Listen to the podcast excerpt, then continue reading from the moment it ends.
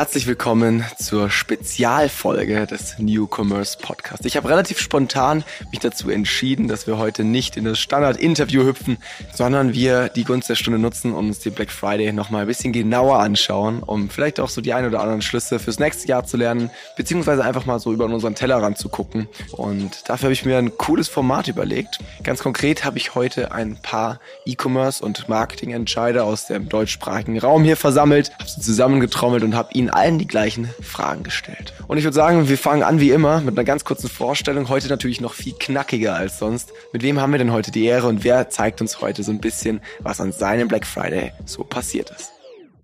Der Newcomers Podcast. Das Weekly E-Commerce Update mit Jason Modemann. Mit dabei haben wir Johannes Kliesch von Snox. Ja, hi Leute, ich bin Johannes, einer der Gründer von Snox und ja, wir verkaufen Socken im Internet, so sage ich immer zu meiner Oma. Inzwischen sind es nicht nur Socken, sondern auch Boxershorts, Damenunterwäsche. Also eine klassische D2C-Brand, wie man das ja so schön neudeutsch sagt. Danke Johannes. Außerdem mit dabei haben wir Yassin von Douglas. Ich bin Yassin, Head of Social Media und Commerce bei Douglas. Douglas ist führender Beauty- und Health-Retailer in Europa und Black Week ist natürlich für uns der Auftakt zum Weihnachtsgeschäft. Mhm. Und mit dabei ist außerdem Andy Weinzierl von Sushi Bikes. Hi, ich bin Andi, Gründer von Sushi Bikes und wir machen E-Bikes bezahlbar und ein Stück schöner, sodass nachhaltige Mobilität auch wirklich cool wird. Außerdem habe ich Alina, meine Kollegin, mit dabei. Sie ist bei uns im Performance Marketing Teamlead und hat dadurch eine ganze Menge Accounts auf dem Schirm. Hi, ich bin Alina Tauder. Ich bin Teamlead im Social Media Performance Bereich bei Marwave Marketing. Und um auch die nachhaltige und ich sag mal ein bisschen grüner angehauchtere Markenwelt auf jeden Fall nicht auszulassen, haben wir Nikolas von Nikin mit dabei. Ich bin Niklas Henny, einer der Mitgründer von Nikin. Nikin ist eine nachhaltige Kleidermarke aus der Schweiz, die für das verkaufte Produkt einen Baum pflanzen lässt. Okidoki. Damit haben wir die Vorstellungsrunde abgehakt. Vielen, vielen Dank, dass ihr heute alle mit dabei seid. Und ich würde vorschlagen, wir starten direkt mit der ersten Frage, weil heute werde ich nicht viel zu Wort kommen, sondern ich will wissen von euch, wie lief euer Black Friday? Starten wir mit dir, Andy. Wie lief dein Black Friday? Unser Black Friday lief super. Das war bei uns die Spicy Week, die uns die Umsätze gebracht hat, die wir uns auch vorgestellt haben.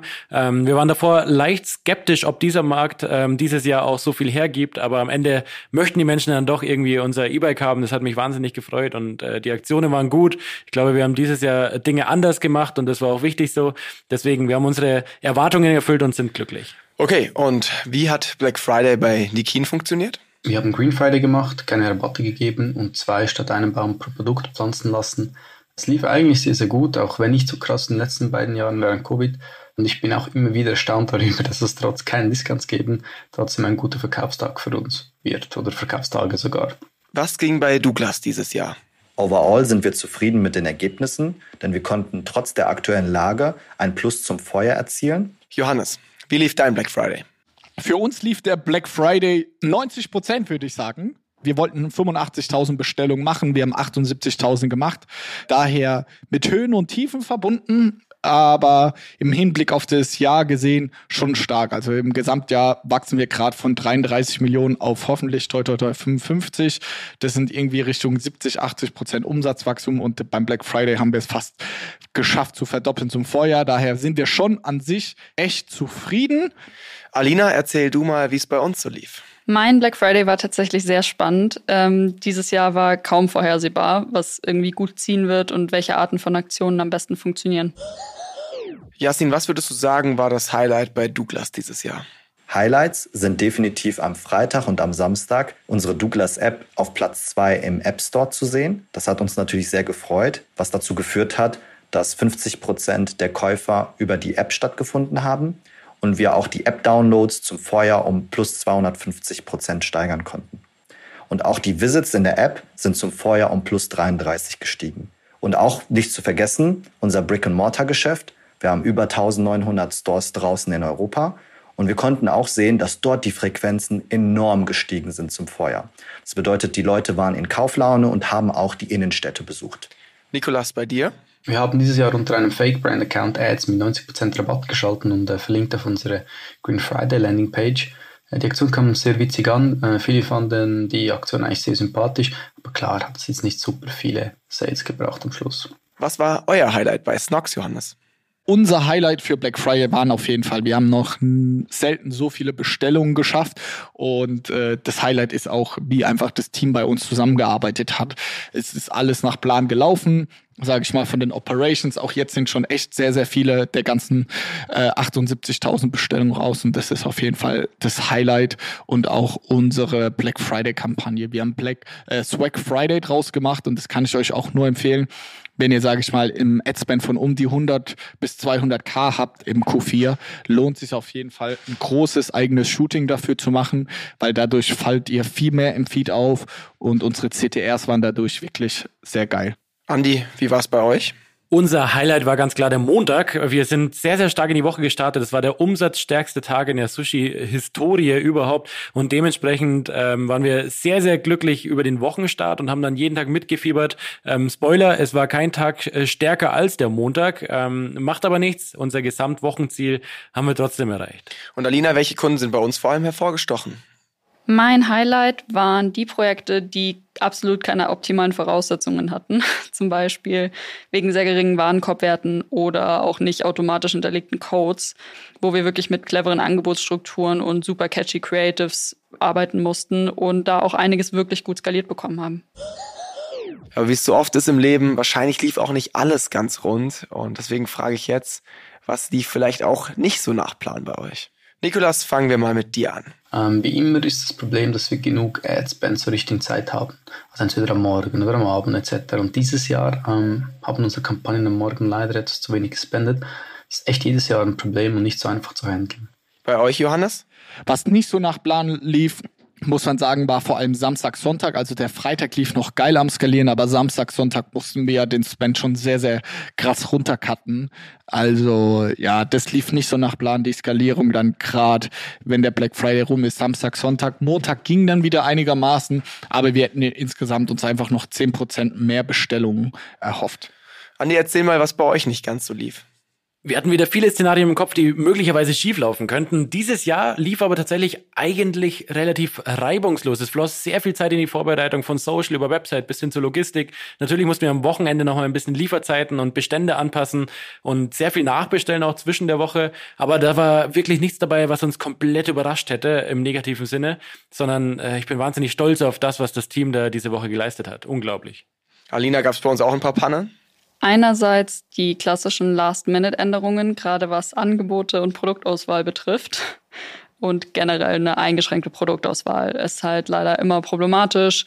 Und einige Unternehmen hatten dieses Jahr auch so ein bisschen das Bedürfnis, keine so wahnsinnig hohen Rabatte zu geben, was halt am Ende die Gesamtperformance auch wieder sehr eingeschränkt hat. Und ja, teilweise auch ein bisschen bereut wurde auf jeden Fall. Nächste Frage. Hat Snox dieses Jahr improvisieren müssen? Nein, wir mussten nicht improvisieren. Wir machen jetzt, und das ist vielleicht auch ein konkreter Tipp, wir machen jedes unserer vier großen Sales-Events im Jahr immer nach dem gleichen Schema, weil wir große Fans davon sind, iterativ zu lernen. Also jedes Mal einen Schritt besser zu werden. Und was ich nicht gut finde, dass Leute äh, dann komplett neue Sachen machen, dann äh, geht viel, viel in die Hose.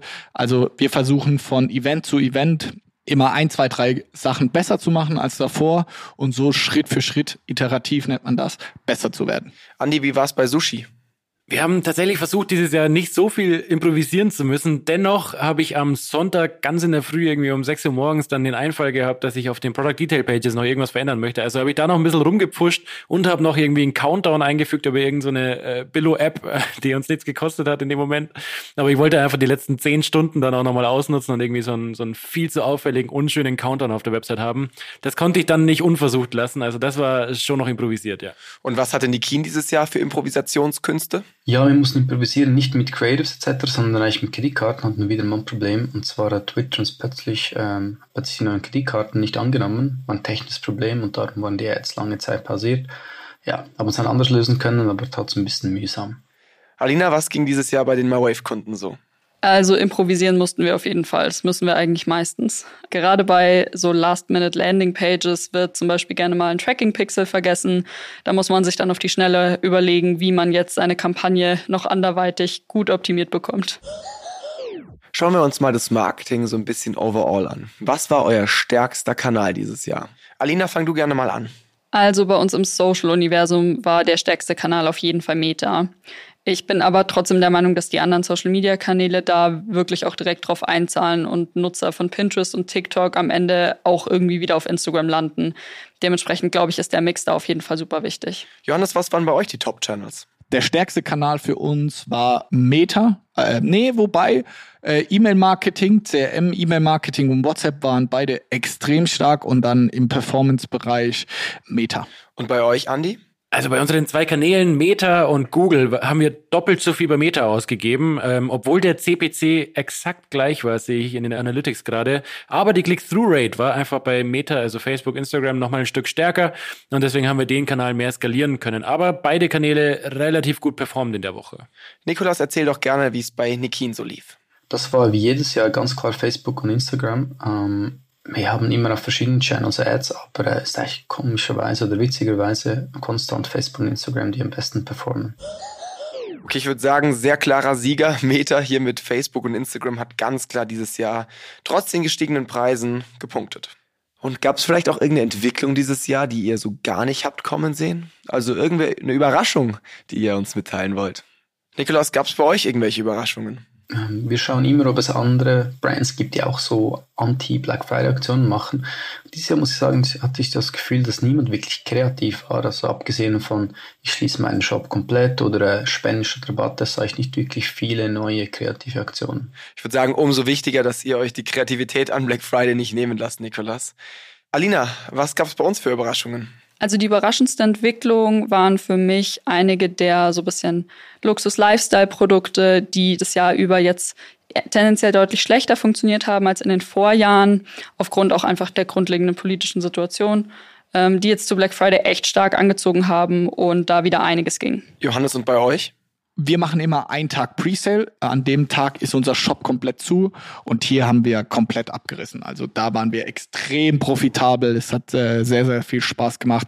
Es war jetzt keine so Überraschung, die cool ist im Podcast für andere zu erzählen, aber für uns selber war, wir waren wirklich overwhelmed. Und man muss auch sagen, nach Donnerstag, Freitag haben wir eigentlich gedacht, wir übertreffen die Ziele waren sehr optimistisch und wie ich es eben schon genannt hat, Samstag, Sonntag ging die Performance dann krass nach unten. Andi, erzähl mal, ob es bei Sushi irgendwelche Überraschungen gab. Super überraschend fand ich die Entwicklung, dass wir eben am Montag schon sehr, sehr starke Sales hatten und den stärksten äh, Umsatztag überhaupt und dann am Freitag eher weniger in den Sales hatten. Zwar haben wir es gespürt, dass wirklich Black Friday oder bei uns Spicy Friday war, aber ich hätte mit Freitag als stärkeren Tag gerechnet. Äh, stattdessen waren Samstag und Sonntag, die deutlich höher waren. Okay, also ich nehme mit, nicht nur auf Black Friday oder den Freitag vertrauen, sondern auch die restlichen Tage irgendwie auf dem Schirm haben, ne? Okay, jetzt haben wir sehr, sehr viel über den diesjährigen Black Friday gehört. Vielen Dank auf jeden Fall schon mal für die ganzen Insights. Lasst mal zwölf Monate ins nächste Jahr spulen und uns einfach anschauen, was wir nächstes Jahr besser machen könnten als dieses Jahr. Johannes, fangen wir mal mit Snox an unser größtes Learning war, den Singles Day lieber mehr Gas zu geben und Black Friday ein bisschen runterzufahren, also die Performance zu verteilen. Was ich überhaupt nicht feier, waren die ganzen Marken, die jetzt zwei, drei Wochen komplett äh, durchrabattiert haben. Daran glauben wir nicht, weil dann ist es auch nichts Besonderes.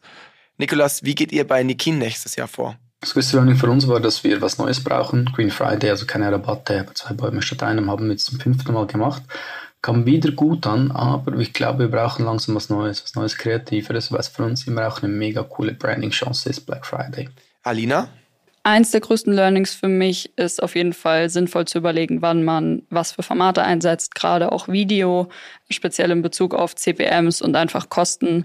Da, wo wir sonst immer große Videofans sind, ist es an Black Friday zum Teil gar nicht mal so zielführend und einfach deutlich zu teuer, als dass es am Ende wirklich profitabel wird. Und jetzt noch zu dir, Andy. Unser größtes Learning von der Spicy Week war, dass wir wirklich mal auf alle Komplexität verzichtet haben. Wir hatten keine Discount-Codes, sondern einfach plumpe äh, Streichpreise. Das ist zwar in den Analytics danach total schwierig auszuwerten, wie viel Discounts jetzt wirklich angefallen sind.